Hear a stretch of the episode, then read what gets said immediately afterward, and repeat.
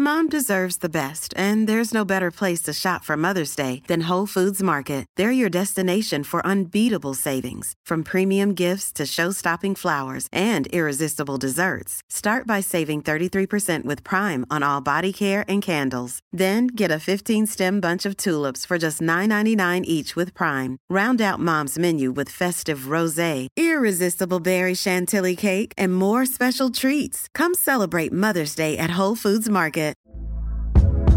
Hey there, it's Michelle Norris. I'm host of a podcast called Your Mama's Kitchen. When I travel, I'm usually looking for a way to find a taste of home when I'm not at home. And one of the things I love to do when I am at home is entertain. And Airbnb allows me to do that. When I was in California recently, I rented a house that had a great kitchen. And when we were sitting around the table, we're all thinking, we're in someone else's house. Someone could be in all of our homes as well.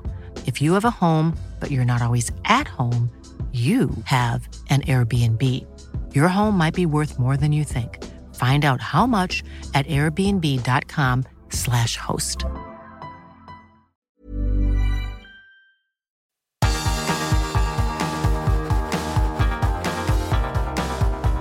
Universo Premier, tu podcast de la Premier League.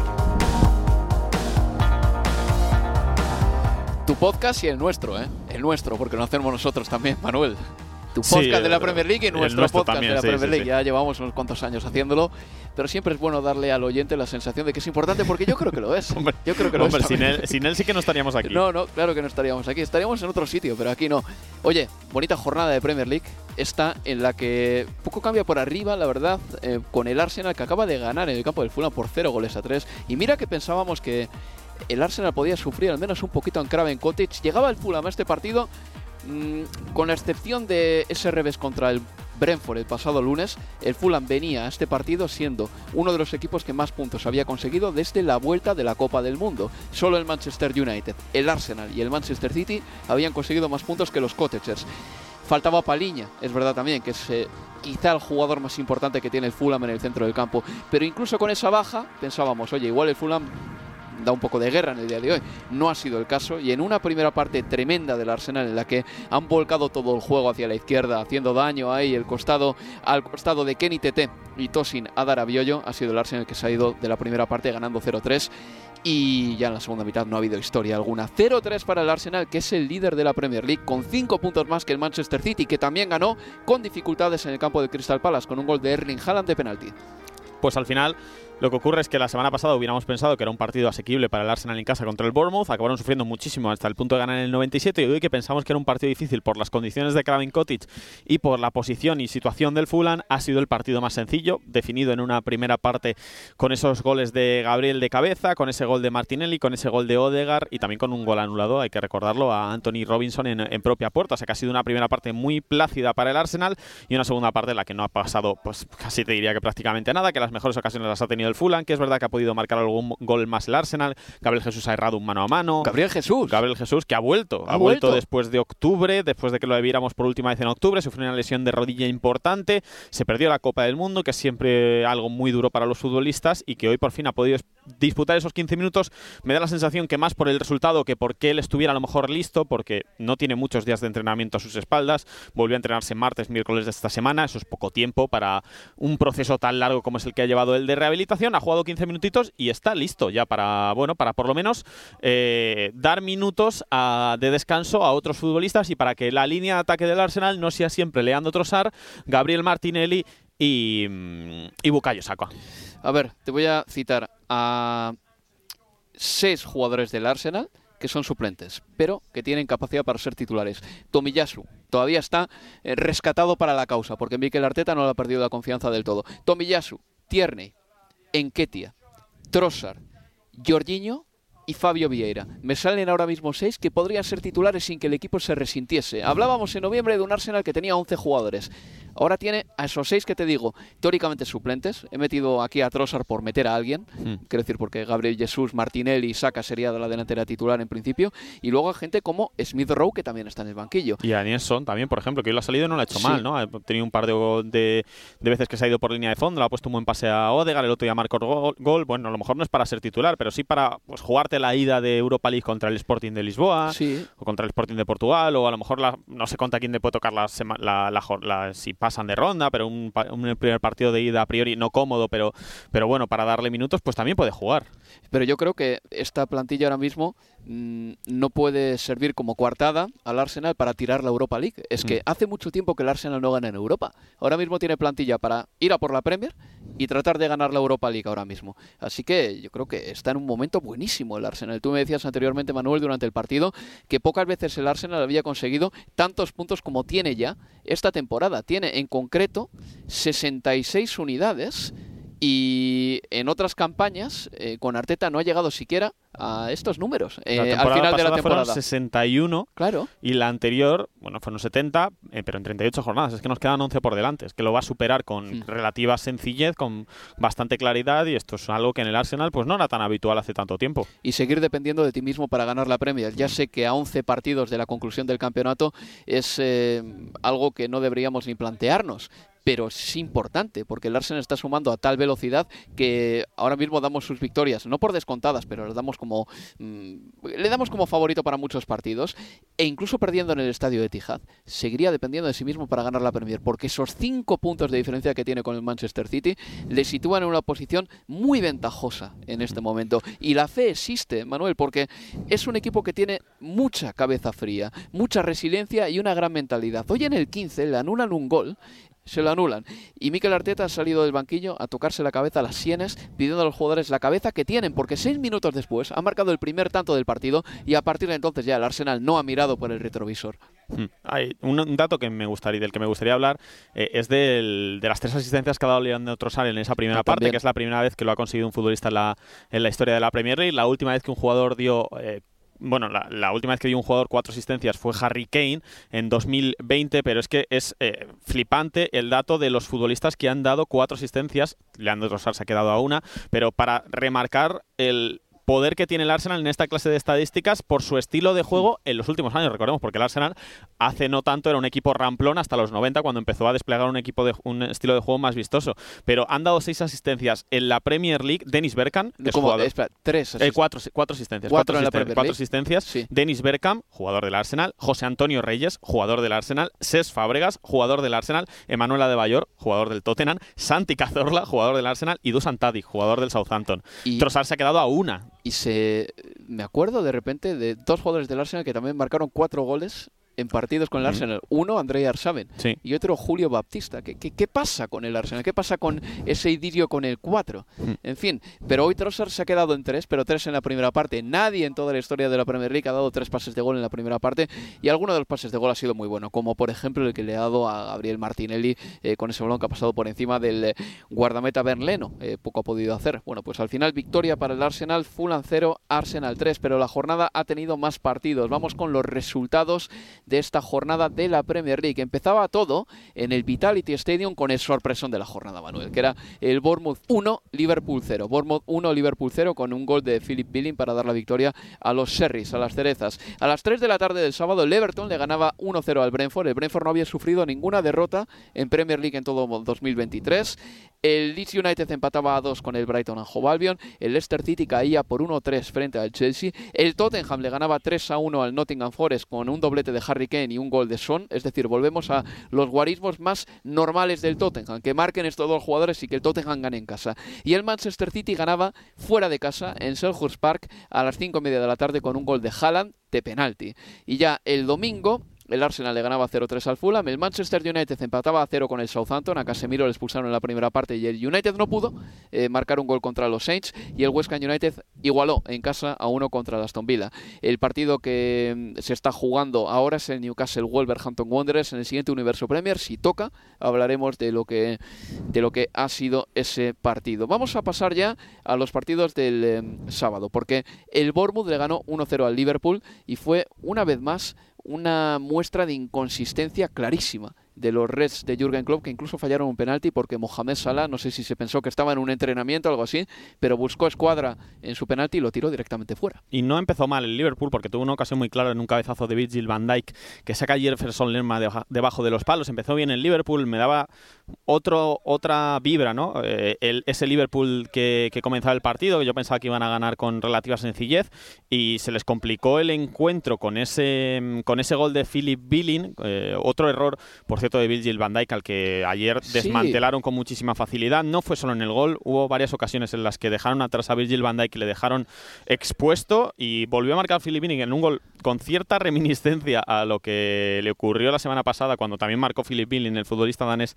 en el partido contra el Arsenal y sobre todo destacaría del Bournemouth el gran partido que hizo Ouattara. Hizo un auténtico partidazo mmm, Haciendo, sí, Dango Ouattara. Eh, Desencadenado. sí, sí, pues sí, es, es un buen titular y tanto Alexander Arnold como Virgil van Dijk no supieron cómo parar al Bournemouth. Tuvieron tuvo ocasiones el Bournemouth para marcar más.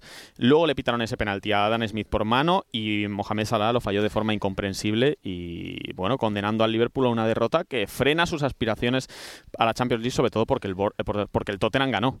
Pero lo de Virgil van Dijk, a lo que tú hacías referencia, a mí como aficionado del Liverpool me enfadaría muchísimo porque él en un momento pensó, este piernas no va a llegar a por este balón porque se la tiene un jugador del Bournemouth hacia adelante y parecía que ese balón se iba a ir a saque de puerta y llegó. Y Van Dijk no le persiguió. Eso es lo que a mí me enfadaría como aficionado del Liverpool, que hubo un exceso de confianza de Virgil Van Dijk. Es que Van Dijk creo que ha vivido de ese exceso de confianza cuando tenía razón, cuando era tan superior al resto que simplemente por cuerpo o por, o por él se creía que, que todos los duelos los podía ganar y esto era así, porque todos los duelos los ganaba, porque una época en la Premier League en la que nadie le ganaba, nadie era capaz de regatearle, no era una estadística que lancemos nosotros al vuelo de, bueno, es que nadie regatea a Van Dyke, ¿no? Era una estadística refrendada por datos. nadie regateaba a Van Dyke. Y ahora eso ha cambiado mucho y Van Dyke ha quedado bastante expuesto, principalmente la última temporada y media. Y ayer creo que el Bournemouth, que no es un equipo para que te haga un roto, le hizo un roto y esto ocurre a tres días de enfrentarte al Real Madrid en un partido en, la que, en el que si quieres tener alguna posibilidad, lo primero que te tiene que ocurrir es que no te marquen goles. Y con Van Dyke pues ya no tienes esa seguridad. Hubo una época en la que mm, las estadísticas volaban y decían, hace seis meses que no regatean a Van Dijk en Premier, hace un año que no regatean a Van Dijk en Premier y siempre me quedaba eh, con el que había sido el último que le había regateado y era Mikel Merino cuando jugaba en el Newcastle United, ahora en la Real Sociedad. Oye Manuel, eh, has hecho mención a ese partido del Liverpool contra el Real Madrid. ¿Cuánto tiene que temerle en este momento el Real Madrid al Liverpool? Yo, es que con las estadísticas en la mano poco, pero ya sabemos cómo es esto. Es que el Madrid es capaz de ganar 3 este partido, de ir perdiendo 0-2 al minuto 20 y estar mmm, asustado. Como eh, me recuerda a lo que ocurrió contra el Chelsea, ¿no? La temporada pasada, que parecía que el Madrid, después de haber ganado, creo que fue 1-3 en Stanford Bridge, se iba a pasear en el Santiago Bernabéu. ¿Y qué ocurrió? Que el Madrid sufrió lo insufrible para pasar esa eliminatoria. Yo no preveo un partido fácil en el Santiago Bernabéu, pero bueno, eh, esto es la Champions League y es verdad que el Madrid se transforma, pero lo hemos visto empatar contra el Betis, dar una mala imagen contra el Barcelona. ¿Va a pasar el Real Madrid por encima del Liverpool como hizo en Anfield? Yo creo que no, pero esto es la Champions. Ahí queda, ahí queda la predicción de Manuel Sánchez Gómez. Una pausa y seguimos en Universo Premier. Universo Premier, tu podcast de la Premier League.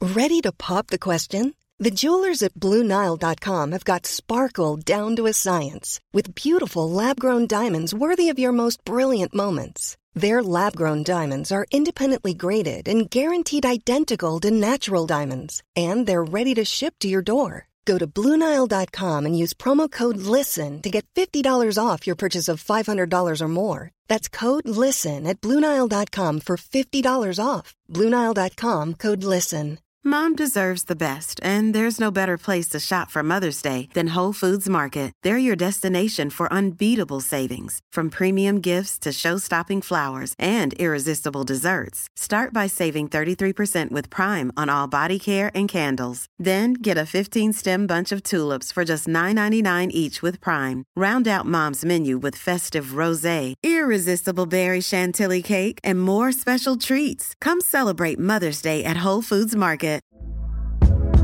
Hey there, it's Michelle Norris. I'm host of a podcast called Your Mama's Kitchen. When I travel, I'm usually looking for a way to find a taste of home when I'm not at home. And one of the things I love to do when I am at home is entertain. And Airbnb allows me to do that. When I was in California recently, I rented a house that had a great kitchen. And when we were sitting around the table, we're all thinking, we're in someone else's house. Someone could be in all of our homes as well.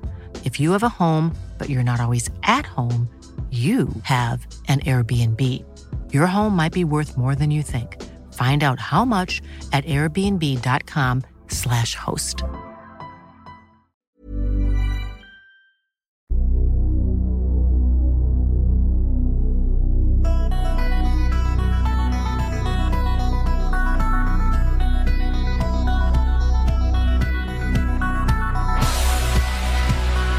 Seguimos en Universo Premier. Con Álvaro Romeo y con Manuel Sánchez. Hoy desde Londres. El eh, otro partido interesante de la jornada, sobre todo porque atañe a la lucha por el título, fue el Crystal Palastero, Manchester City 1. Ganó el City en eh, uno de esos encuentros del Manchester City en los que ya no enamora, simplemente hace lo que tiene que hacer, cumple expediente. Ganas en el campo del Crystal Palace, que no es fácil ganar ahí, históricamente para el City de Pep Guardiola ha sido complicado a veces encontrarle las cosquillas al Crystal Palace, de hecho ha sucedido lo contrario, ha sido el Palace el que le ha encontrado las cosquillas al City de Guardiola. Me acuerdo una vez con un golazo de Andros Townsend en el periodo navideño, una volea preciosa y otros muchos ejemplos. Bueno, pues eh, la victoria en Selhurst Park por 0 goles a 1 le deja al City a 4 puntos del Arsenal. Marcó Erling Haaland y de ese partido hay dos cosas destacables. Una, que Kevin De Bruyne fue suplente en un Manchester City plagado de centrocampistas.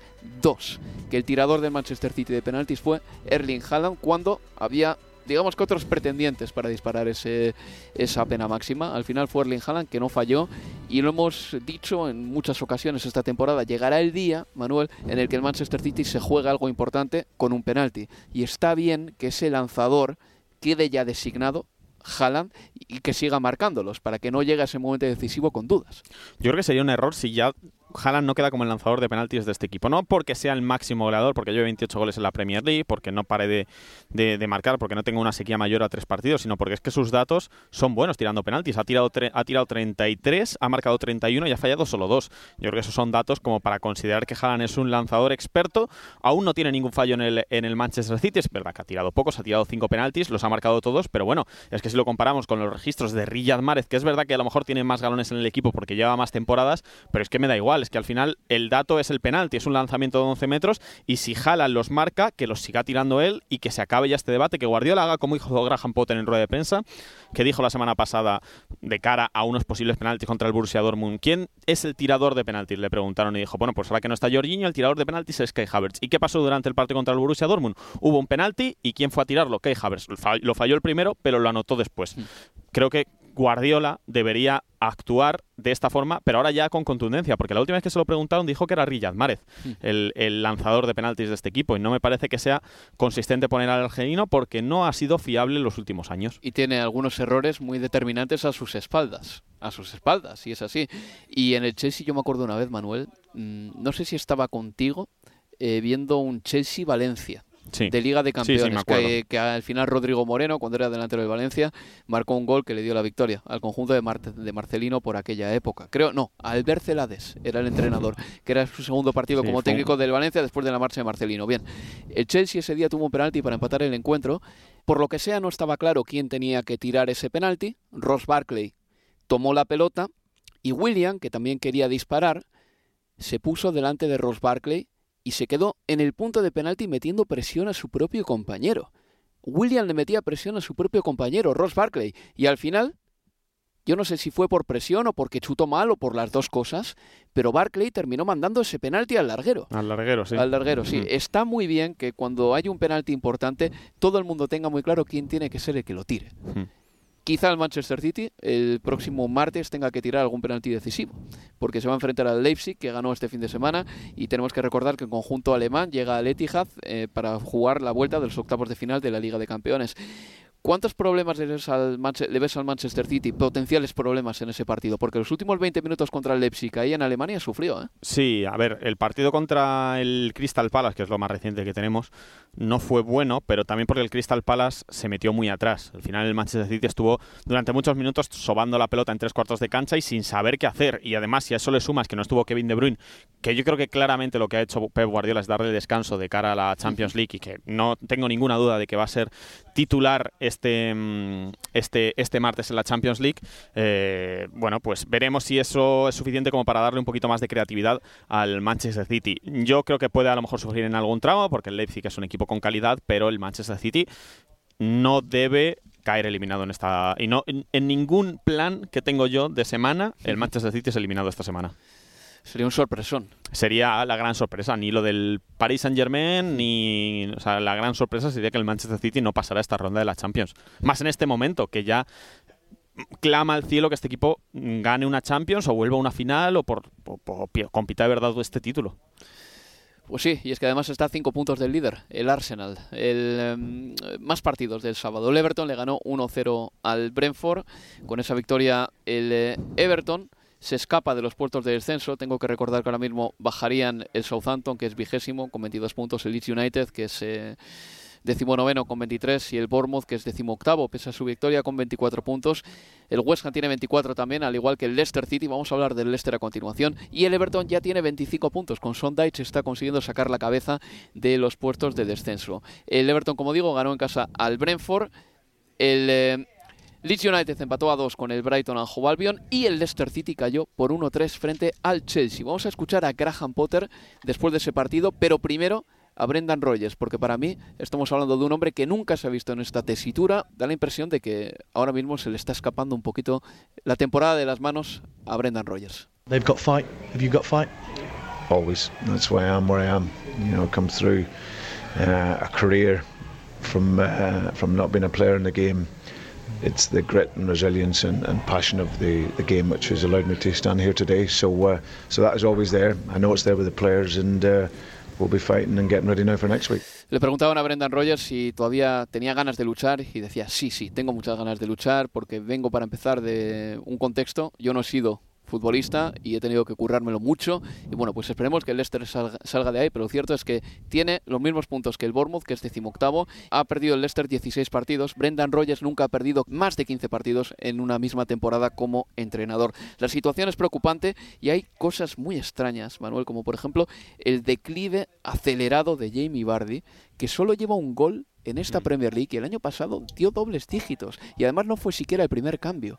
15 eh, goles, creo que marcó la temporada pasada Jimmy Bardi, que eran los números. Lleva una hora. Que a los que nos tenía habituados las últimas campañas: 15, 15, 23. Fue bota de oro hace no tanto, hace tres años, creo, en la, en la Premier. Y ha pasado a un segundo o tercer plano en este equipo. Ah, tiene 36 años, si no me equivoco. Sí, porque cumple en enero, sí. 36 años, eh, Jamie Vardy, y ha pasado a ser un suplente. Le queda un año de contrato en el Leicester, que yo imagino que cumplirá, porque Jamie Vardy pues, se debe a este equipo y es verdad que han tenido una lealtad muy grande por ellos, porque podría haber salido en su día cuando este equipo gana la, Premier y cuando Riyad Mahrez se va al, al, Manchester City, pues Jamie Vardy se podría haber ido, podría haber buscado un contrato mejor, un equipo más alto, decidió quedarse aquí con ese año de contrato. Yo creo que va a mantener ese rol de jugador suplente, de disputar a lo mejor las copas, de, tener minutos desde el banquillo, pero es muy sorprendente el poco acierto que está teniendo esta temporada, las pocas oportunidades. Es verdad que está lesionado también, pero es, sí, es una pena ver a Bardi en esta situación en la que no marca goles y está tan fuera del, del equipo.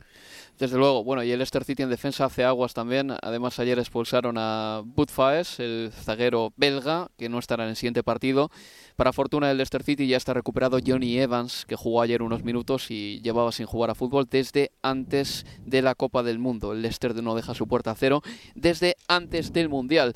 Pasamos a hablar de Chelsea, que fue el que marcó tres goles en ese partido. Además, golazos todos ellos, porque eh, fue cada uno más bello, realmente. Estamos hablando del del gol de Chilwell, una volea preciosa en el minuto 11. Luego Havertz marcaba antes del descanso un gol fantástico tras un pase por encima de la defensa de Enzo Fernández y Havertz con la puntera mandaba una vaselina al fondo de las mallas. ¿Y qué me dices del gol de Mateo Kovacic en el 79 para anotar el 1 a 3 definitivo? Enzo Fernández fue uno de los buenos jugadores del Chelsea le dio un pase muy bonito a Kai Havertz para marcar el 1-2 y la verdad es que Graham Potter tenía palabras de elogio para el centrocampista argentino. Yeah, I mean he's um, he's a fantastic player and he's a young player. he's um, he's going to I think he's going to get better and better as he's with us more because he's just arrived from another country, in the league. So you always have to adapt to that. But you can see his quality. He gets the ball. He can pass forward. Um, he's progressive with his mentality and gets the team moving, and then he gives everything. So it's a nice combination to have.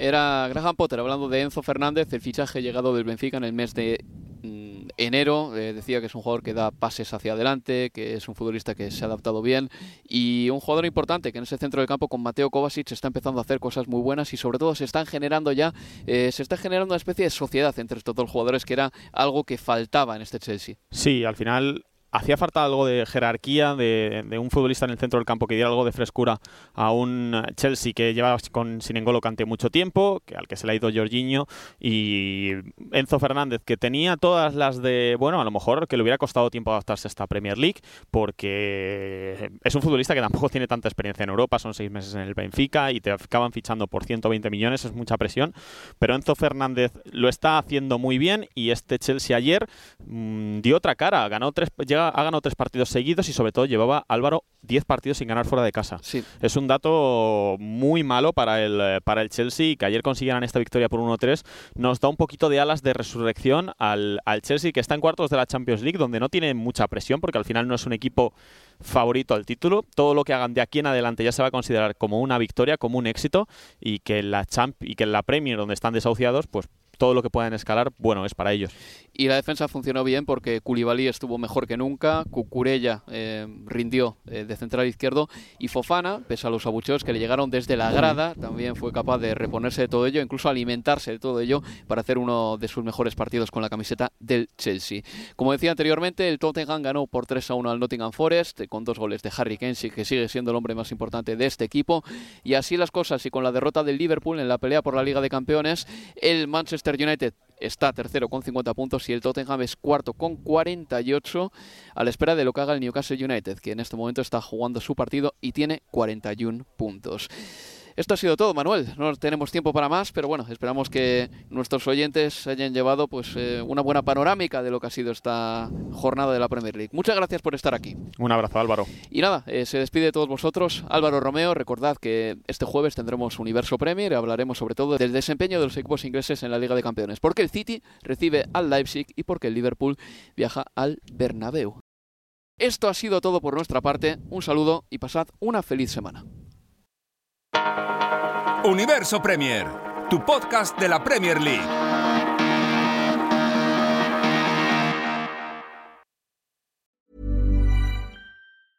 Cool fact a crocodile can't stick out its tongue. Also, you can get health insurance for a month or just under a year in some states. United Healthcare short term insurance plans, underwritten by Golden Rule Insurance Company, offer flexible, budget friendly coverage for you. Learn more at uh1.com. Mom deserves the best, and there's no better place to shop for Mother's Day than Whole Foods Market. They're your destination for unbeatable savings, from premium gifts to show-stopping flowers and irresistible desserts. Start by saving 33% with Prime on all body care and candles. Then get a 15-stem bunch of tulips for just $9.99 each with Prime. Round out Mom's menu with festive rosé, irresistible berry chantilly cake, and more special treats. Come celebrate Mother's Day at Whole Foods Market